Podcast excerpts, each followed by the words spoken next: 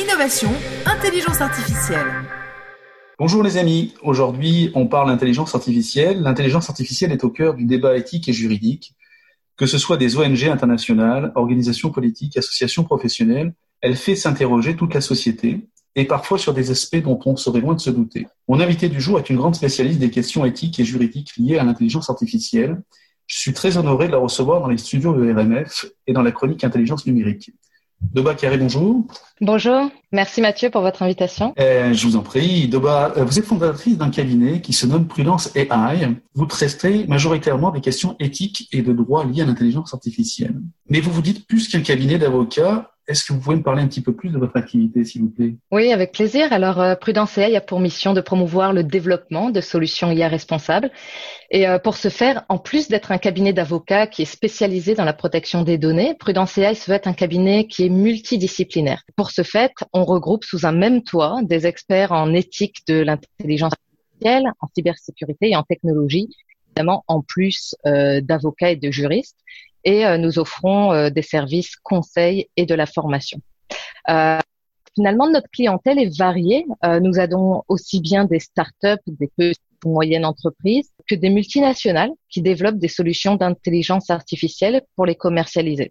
nous accompagnons également dans une autre branche des organisations publiques qui opèrent une transformation numérique et qui désirent générer souvent de nombreux projets en intelligence artificielle. Puis, euh, de façon générale, nous aidons nos clients à gérer les risques, des risques qui sont liés au développement au déploiement des solutions d'intelligence artificielle dans de nombreuses industries, mais je dirais que finalement un tiers de mes clients euh, œuvrent dans le domaine de l'IA et de la santé parce que nous avons une bonne expertise. Euh, alors comme je vous le disais tout à l'heure, on offre aussi bien des services conseils euh, et de la formation. Et euh, très prochainement, euh, nous allons ouvrir une plateforme numérique qui va offrir une boîte à outils pour aider à évaluer le niveau de conformité des règles éthiques et juridiques euh, pour une solution IA qui est en développement, qui est prête à être déployée. Ah, d'accord. Alors, justement, parce que vous parlez de, gestion de risque, quels sont les, risques liés à l'intelligence artificielle? Parce qu'il y a ceux qui nous paraissent évidents, puis il y a peut-être ceux qui paraissent moins évidents. Oui, tout à fait. Alors euh, finalement, le, gros de notre travail, euh, c'est de gérer et de prévenir finalement ces risques qui sont liés à l'intelligence artificielle. Euh, donc j'aide mes clients à élaborer des stratégies d'affaires qui sont compatibles avec des stratégies de propriété intellectuelle et de gestion de données. Alors les risques liés à l'IA, ça signifie finalement prévenir les erreurs, comme vous l'avez dit, des erreurs qui peuvent être réelles ou perçues dans le développement ou le déploiement des systèmes d'intelligence artificielle. Euh, et puis ces erreurs, en fait, elles peuvent suffire à faire perdre la confiance des utilisateurs, mais également des investisseurs et euh, encore même des assureurs. Et donc ça peut avoir vraiment un impact sur la confiance en général de la société dans la technologie. Euh, si vous voulez savoir les quatre principales zones de risque en intelligence artificielle sur lesquelles on travaille, donc il y a un risque évidemment de conception, qui est finalement un manque de cohérence dans la stratégie commerciale. Mhm. Euh, c'est finalement une méconnaissance des limites du système. Euh, il y a des risques qui sont liés aux données, évidemment. Donc ça, on l'entend très souvent. Et puis c'est là, dans ma pratique en tant qu'avocate. Euh, donc ici, on parle de protection, euh, de confidentialité de données qui peuvent être biaisées ou peu représentatives d'une certaine partie de la population. Il y a algorithmique également. Puis ça, mhm. ça se, ça se voit souvent dans le choix qui est inapproprié au niveau euh, aussi bien des features, des caractéristiques euh, du modèle, et puis on arrive à des résultats qui sont biaisés. On appelle euh, en fait, c'est ce que c'est ce qu'on appelle par la boîte noire. Vous savez quand on dit ben, il y a la boîte noire et il y a des conséquences par rapport à ça, c'est finalement l'algorithme qui est souvent mal construit et qui est entraîné sur des données qui, qui ne sont pas de qualité.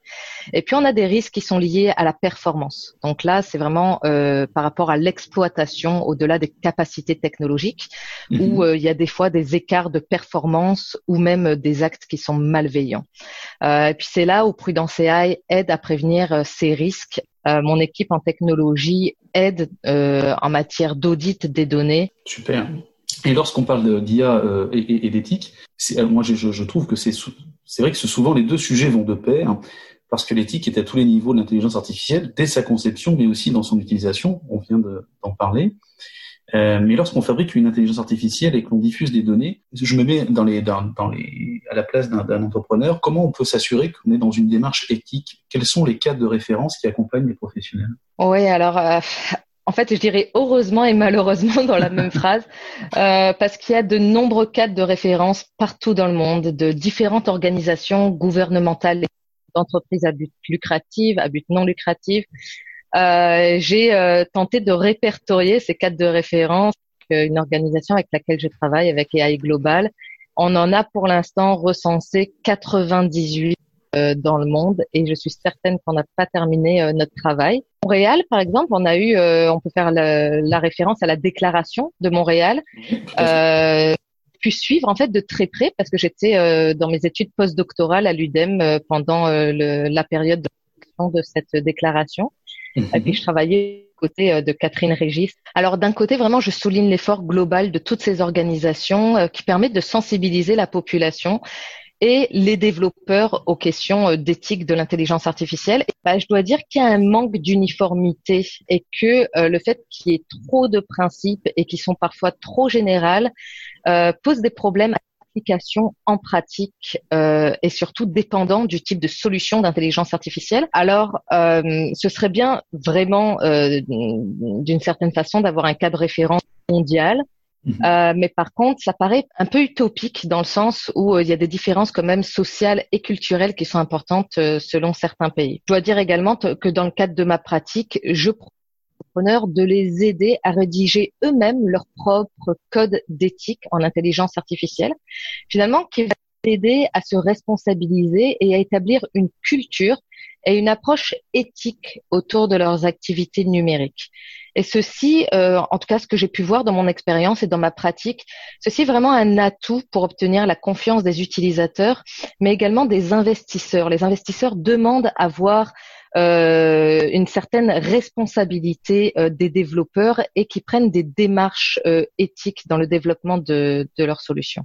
Oui, alors je, vois effectivement le, côté rassurant pour les investisseurs et puis et aussi pour le consommateur. Mais pour moi, je vois surtout une grande difficulté parce que 98 références que vous avez vous recensées et, et un entrepreneur qui qui essaye de faire de son mieux, euh, ça doit pas être facile tous les jours. Ouais, mais c'est en fait pour ça que euh, vous existez. Ça fait un moment que je travaille à, à développer, de, ouais, euh, développer des produits aussi sous forme de, de boîte à outils. Euh, mm-hmm. et ça va servir à évaluer à un premier degré euh, le niveau de conformité aux règles éthiques et juridiques. Et donc, ça, ça va, ce genre d'outils que je suis en train de, de travailler dessus, ça va être des checklists d'évaluation de conformité. Mhm. Euh, ça intéresse beaucoup, euh, en tout cas de, de, dans ce que j'ai pu en tirer de, de lettres d'intérêt, ça intéresse euh, aussi bien les banques que les hôpitaux, mais également les startups qui veulent euh, s'auto-évaluer souvent pour savoir qu'est-ce, quelle démarche ils ont à accomplir. On va créer également avec mon équipe, et puis on, on travaille vraiment très dur à ça en ce moment, pour un assistant virtuel euh, qui va apporter un premier niveau de réponse et d'audit. Ça se fera de façon complètement automatisée et ça proposera des recommandations sur les prochaines étapes à suivre. Donc je pense qu'avec ce genre d'outils et des guides personnalisés qu'on est également en train de, de rédiger, mmh. euh, des guides personnalisés de meilleures pratiques, euh, on va donner quand même certains produits euh, aux entrepreneurs et aux plus grosses organisations pour leur donner des premiers éléments de réponse et pour finalement euh, mettre sous un même, sous des mêmes documents et des mêmes produits toutes ces références là qu'on parle en, en matière d'éthique. Donc c'est un petit peu le but qu'on est en train de l'objectif en ce moment de notre travail. C'est un très très beau chantier. Merci. Euh, bravo.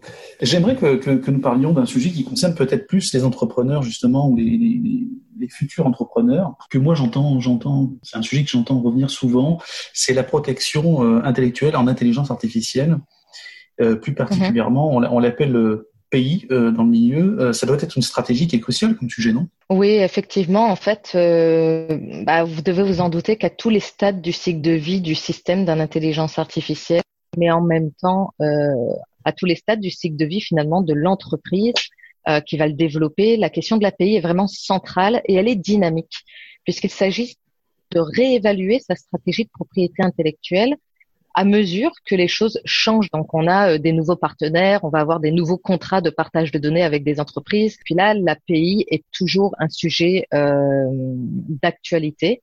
Alors, dans le domaine de l'intelligence artificielle, il faut établir dès le début une bonne stratégie de pays sur les données. Et ce n'est pas une question qui est facile pour les entrepreneurs, comme vous vous, vous en doutez, car le champ de protection de l'API peut sembler flou. Dans le domaine de l'intelligence artificielle, parce que en général, on peut protéger grâce au brevet une solution technique à un problème mhm. technique. Euh, on peut protéger par le droit d'auteur des modèles et des bases de données ou encore même des logiciels. Mhm. Seulement, euh, la propriété intellectuelle ne protège pas en soi les algorithmes. Alors, les algorithmes, parce qu'ils sont considérés comme des méthodes qui sont mathématiques et qui sont, on va dire, obvious. Et donc, dans ce cadre-là, les algorithmes euh, qui sont finalement le fondement même des inventions de l'intelligence artificielle ne sont pas couverts par l'API. Donc, il s'agit souvent, et puis c'est un gros travail qu'on fait, euh, de faire preuve d'ingénierie contractuelle pour protéger la propriété intellectuelle qui ne sera pas protégée de fait et de droit. Donc nous donnons souvent euh, des formations aux entrepreneurs également sur la stratégie de pays et je vais vous dire c'est l'incubateur et, et les accélérateurs qui nous font des demandes de formation dans ce domaine parce qu'ils connaissent euh, évidemment la, la, sensibilité euh, de cette question pour les entrepreneurs. Oui, vous voyez, je, je viens d'apprendre quelque chose et je, je, suis convaincu que nos auditeurs vont l'apprendre également. J'étais convaincu que euh, de fait, l'algorithme était protégé puisque c'est en, en, grande partie grâce à lui que euh, les résultats sont, sont possibles par rapport à un projet d'intelligence artificielle. Alors l'algorithme en tant que tel ne l'est pas. Par contre, à partir du moment où vous le retranscrivez euh, dans un code, mhm. Là, euh, le code est protégé par la, le droit d'auteur. Donc, euh, pareil en matière de brevet, pas l'algorithme en tant que tel, mais c'est plutôt euh, le fait que vous que cet algorithme va euh, va devenir une invention par elle-même par rapport à une certaine technologie inventive que la personne va inventer. Donc c'est ce résultat qui va être protégé par le brevet. Merci pour votre éclairage. Alors nous sommes rattrapés par, par l'actualité euh, de bas. Euh, Parlons peut-être, euh, si vous voulez bien, des, applications liées à la gestion de la crise du Covid-19 et mhm. en particulier à, Montréal. Que pensez-vous, par exemple, de l'application traçage proposée par le, centre de recherche Mila, euh, dirigé par le professeur euh, Yoshua Benji Oui, alors en fait, il y a vraiment de nombreux pays, comme vous le savez, comme par exemple l'Australie, qui ont déjà eu recours à des applications de suivi numérique. Mhm. donc, il y en a vraiment de, de toutes sortes, mais nous intéresse là euh, que le MILA est en train de construire, ça va permettre d'avertir les gens et finalement tout ça pour contribuer à limiter la contagion. Euh, alors je dirais que l'utilisation de l'IA au profit de la santé publique ne peut être qu'applaudie et c'est une belle innovation. Euh, évidemment, elle soulève des préoccupations euh, quant au respect de la vie privée et aux droits fondamentaux. Mm-hmm. Euh, connaissant bien les travaux du MILA euh, et pour avoir vraiment discuté à quelques reprises avec Yoshua Bangio lors de mes recherches postdoctorales, je ne doute pas que toutes les mesures euh, vont être mises en œuvre pour assurer une conformité aux lois sur la protection personnel et euh, également aux valeurs éthiques de l'intelligence artificielle. Euh, en général, les travaux de Yoshua Bengio, comme vous le savez, il était euh, mm-hmm. également, il faisait partie de la Déclaration de Montréal. Vraiment, il y a une forte présence euh, éthique dans, dans ses recherches. Puis moi-même, j'ai participé à une école d'été du MILA sur la discrimination en intelligence artificielle, donc pendant une semaine intensive. Et je peux vous dire que tout le monde était vraiment très content de cette école d'été. Donc tout ça pour dire que finalement, oui, moi j'ai confiance que le MILAF fera de, bonnes choses. Euh, de plus, il y a plusieurs éléments que je peux apporter ici. C'est que Yoshua Banjo a précisé dans un journal télévisé euh, que les informations sensibles vont rester sur le téléphone euh, et donc ça va être des informations décentralisées. Mhm. Et quant au reste des données, elles seront centralisées et gérées par un organisme à but non lucratif. Et ce, cet organisme va être indépendant du gouvernement et ce sont des bonnes mesures à prendre. Pour ma part, je pense qu'il va être vraiment très important et j'espère que ça va être fait. En tout cas, c'est dans ce cheminement.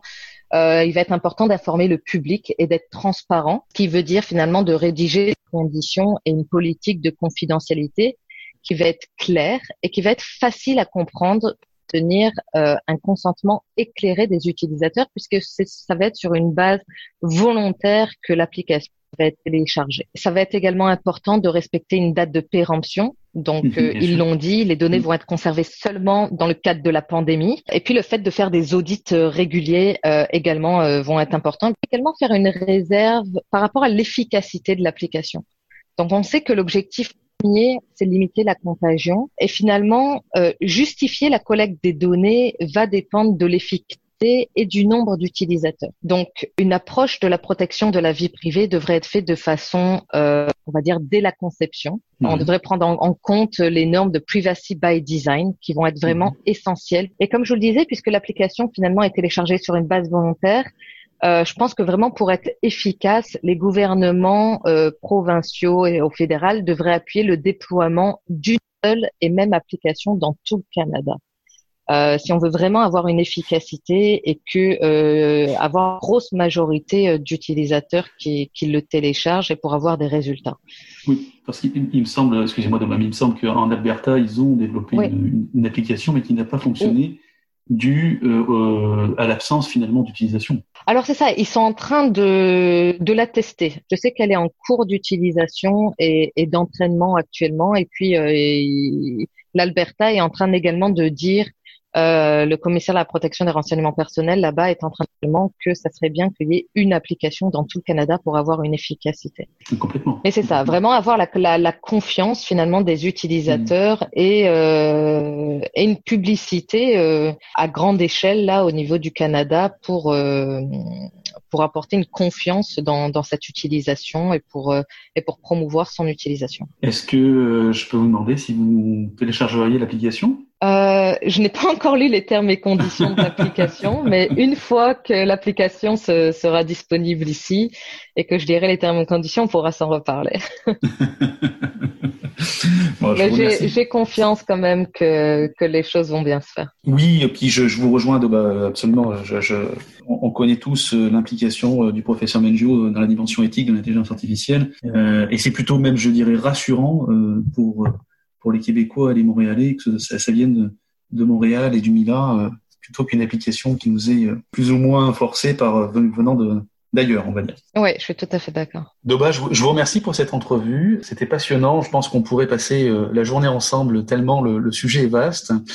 Euh, Est-ce que vous pouvez rappeler à nos auditeurs euh, les coordonnées de votre site internet pour vous contacter? Oui, bien sûr. merci encore Mathieu pour euh, pour cette belle entrevue et ces belles questions. Donc euh, prudenceai.com et n'hésitez pas sur le site, vous pouvez prendre un rendez-vous directement avec moi et nous contacter, ça nous fera plaisir de répondre à vos questions. Et vous travaillez à l'international, hein, Doba hein? Oui, oui, à l'international et j'ai une équipe également de juristes qui sont euh, situés en France. Super, génial. Merci beaucoup, bonne journée. Merci beaucoup, au revoir. Au revoir.